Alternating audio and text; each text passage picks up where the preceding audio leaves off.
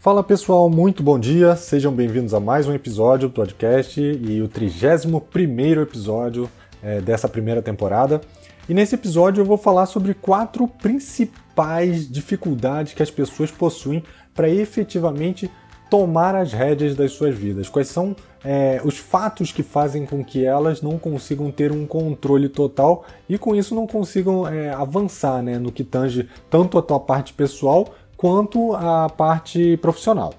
E vocês vão reparar que muitos desses fatores eles nascem desde lá da nossa infância, eles foram hábitos criados e que atrapalham muito a nossa autonomia, que atrapalham muito a gente tomar literalmente as rédeas da nossa vida. Então vamos lá? O primeiro que eu tenho aqui é a falsa dependência dos outros, ou seja, quando você cria na sua cabeça uma dependência que não existe e às vezes você faz isso para evitar uma tarefa que você não gosta ou que você não se acha capaz de fazer. Às vezes é porque você entende que outra pessoa tem mais prática, mais habilidade ou mais competência que você. Mas no fundo tem muitas coisas que nós poderíamos fazer, mas que a gente acaba procrastinando com a desculpa de que a gente precisa dos outros. Quer ver um exemplo? Ninguém gosta de ligar para a net, né? Eu vou usar aqui o exemplo porque cabe muito nesse sentido. E essa semana, por acaso, eu tinha pedido para Tati, quem não conhece a Tati, ela é minha esposa, para ela dar uma ligada para a NET para ajudar a ver a questão da transferência de titularidade do plano da minha mãe, né?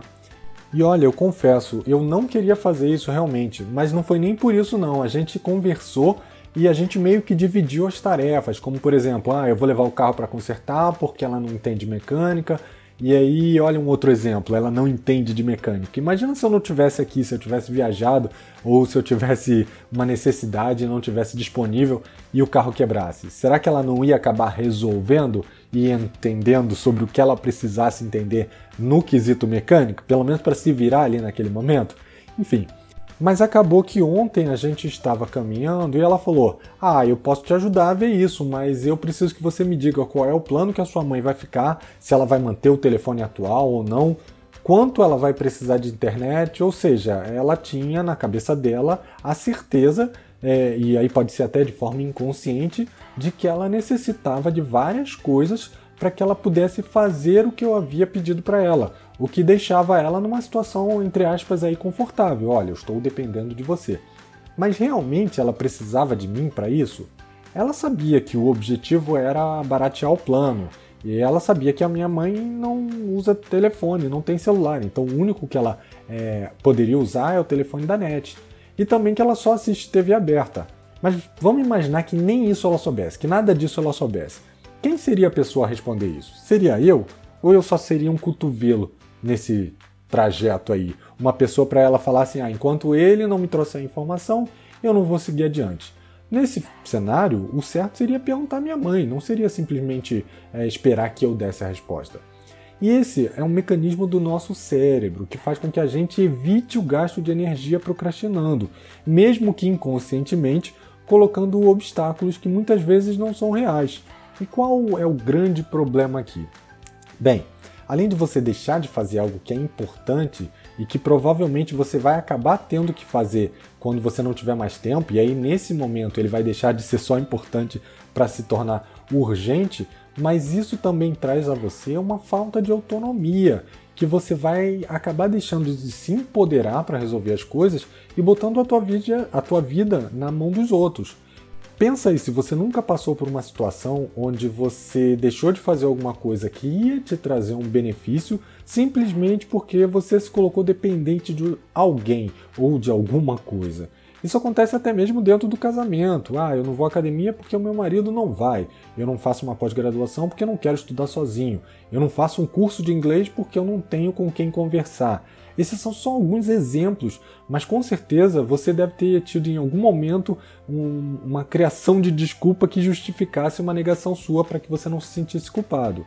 Entende? Esse ponto influencia muito em como a gente toma atitude e se empodera e toma as rédeas da nossa vida.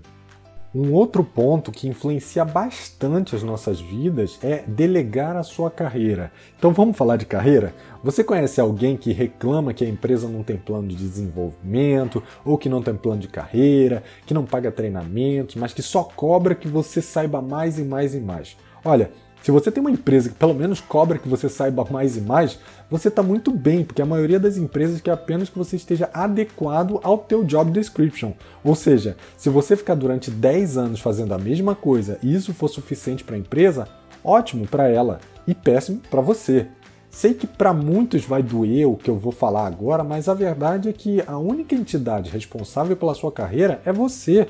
Se você deixar de estudar, de se desenvolver, se você achar que gastar dinheiro com estudo e com desenvolvimento pessoal é jogar dinheiro fora e que isso deveria ser a empresa pagando, você está literalmente aceitando qualquer coisa para sua carreira. Você aceita qualquer coisa que a empresa possa te dar. E se daqui a alguns anos você estiver desempregado, não adianta sair correndo atrás de uma certificação, porque o que importa hoje em dia é experiência, é portfólio, é adaptabilidade, é a sua capacidade de se adequar ao contexto de trabalho ao qual você é exposto. E para isso que você tem que ter um mindset evolutivo e não fixo. E se você quer saber um pouco o que é mindset evolutivo, ouça o episódio 9 que lá eu explico em detalhes o que é. Mas só para você ter uma ideia, pessoas com mindset evolutivo, elas sabem que evoluir e se desenvolver faz parte do seu dia a dia e elas aceitam esse desafio com alegria. Então, só resumindo, não deixe a sua vida parada simplesmente porque a empresa não está te empurrando. Seja você o agente de mudança da sua vida, ok? Um outro ponto relevante são as crenças limitantes. É, eu sei que eu já falei sobre isso em alguns momentos, em, em alguns episódios anteriores, e você ainda vai me ouvir falar muito sobre esse assunto. Crenças limitantes, elas foram criadas desde a nossa infância, por vivências anteriores, por experiências ruins, é, experiências nossas ou até de outras pessoas, e elas acabam impactando muito nas nossas decisões. A gente acabou de falar de carreira, não é? Eu falei de uma crença ali, da empresa tem que arcar com o seu desenvolvimento. Mas tem diversas outras, como eu sou velho demais para voltar ao mercado, e tem coisas mais básicas relacionadas à própria autoimagem. Ah, aquela menina nunca vai ficar comigo porque eu sou feio, porque eu sou baixo, porque eu sou pobre, porque eu sou qualquer coisa. São crenças. Tudo isso são crenças limitantes. Quer saber se você está se auto-sabotando, se você está usando uma crença dessa para impedir que você siga adiante, seja numa questão pessoal ou profissional? Se pergunta o seguinte: que fato eu tenho para comprovar esse cenário que eu estou falando. Por exemplo, que fato eu tenho para comprovar que eu sou velho demais para voltar para o mercado de trabalho? Ou que fato eu tenho para comprovar que ela não gostaria de ficar comigo? E muitas vezes você vai perceber que não existe fato. É simplesmente você elucubrando, é simplesmente o teu cérebro impedindo que você entre num cenário de risco e que se exponha. Basicamente é isso, mas não baseado em fato, baseado num sentimento que você tem, que é o medo. Então não deixe esse sentimento é, te contaminar, te segurar. Não deixe a sua vida ser pilotada pelas crenças e pelo achismo. Isso vai te dar uma visão muito diferente das suas possibilidades. Seja é, consciente do que acontece e sempre trabalhe com fatos. Tudo bem? E por último, mas não menos importante, não coloque suas expectativas e nem a sua motivação em fatores externos a você principalmente quando esses fatores não dependem de você. Aqui eu vou falar do milagre, mas eu não vou falar do santo, tá? Eu tenho um contato com uma pessoa que estava super empolgada com o projeto que estava fazendo e que sempre ia me contando como é que estava o andamento, me mostrava tudo que estava aprendendo, é, o que, que ela imaginava que ia fazer com todo aquele aprendizado, como ela iria efetivamente aplicar tudo que tinha aprendido. Sabe aquelas pessoas que você vê que estão super mega empolgadas e às vezes ficam até verborrágicas? Eu até chegava a pedir para desacelerar porque eu não conseguia acompanhar tudo que essa pessoa falava. E aí, um belo dia, passado algumas semanas, né? Um belo dia ela chegou e veio conversar comigo e falou: Olha, eu tô desmotivado, não sei como é que vai ser, porque tudo vai ser completamente diferente do que eu tinha imaginado, e aí eu não tenho mais vontade de seguir com o projeto.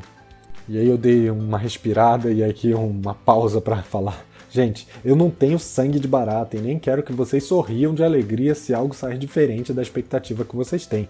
É claro que gera uma frustração, eu entendo, mas vamos olhar de uma outra forma, de um outro prisma. Olha tudo que essa pessoa aprendeu, olha os insights, olha o networking que ela fez, olha como ela ficou em evidência, olha como ela ficou empolgada, que sensações positivas que ela teve durante todo o tempo que ela é, estudou, é, olha como ela se sentiu bem quando tudo aparentemente estava no controle dela. Será que só isso vale? Será que vale apenas se for do jeito que ela queria? E aí eu posso fazer uma analogia aqui, por quem conhece aqui os meus podcasts sabe que eu adoro contar histórias, né? Eu acho que vocês já perceberam. Então vamos dizer que o projeto dela, né, nesse contexto, fosse escalar o Everest.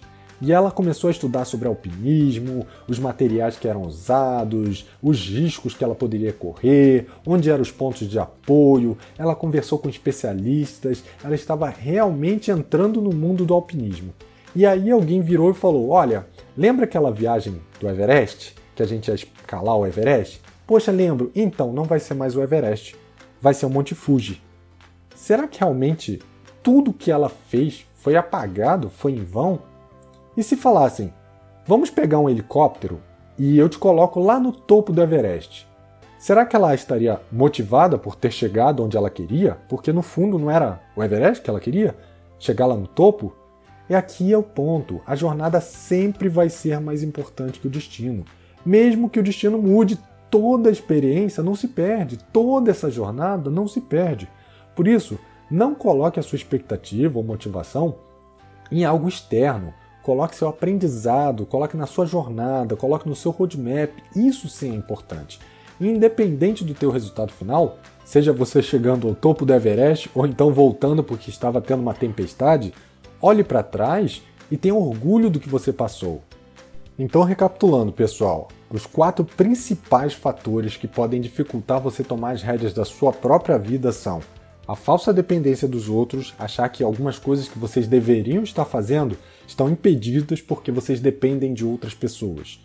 Delegar a sua carreira, ou seja, botar o que você quer de crescimento profissional é nas mãos de uma empresa crenças limitantes, sejam elas da sua infância, de vivências anteriores, de experiências suas ou dos outros, e que efetivamente fazem com que você tenha medo de dar um passo adiante, e expectativas e motivação ligadas a fatores externos, ou seja, que não dependem de você. Esses, para mim, são os principais pontos para você ter atenção para que você possa evoluir e se desenvolver cada dia mais. E eu espero que vocês tenham gostado. E não se esquece de dar a sua curtida, deixar seu comentário, avaliar o podcast para que ele seja mais distribuído ainda. E a gente se vê na segunda que vem. Um abraço e até mais. Tchau, tchau.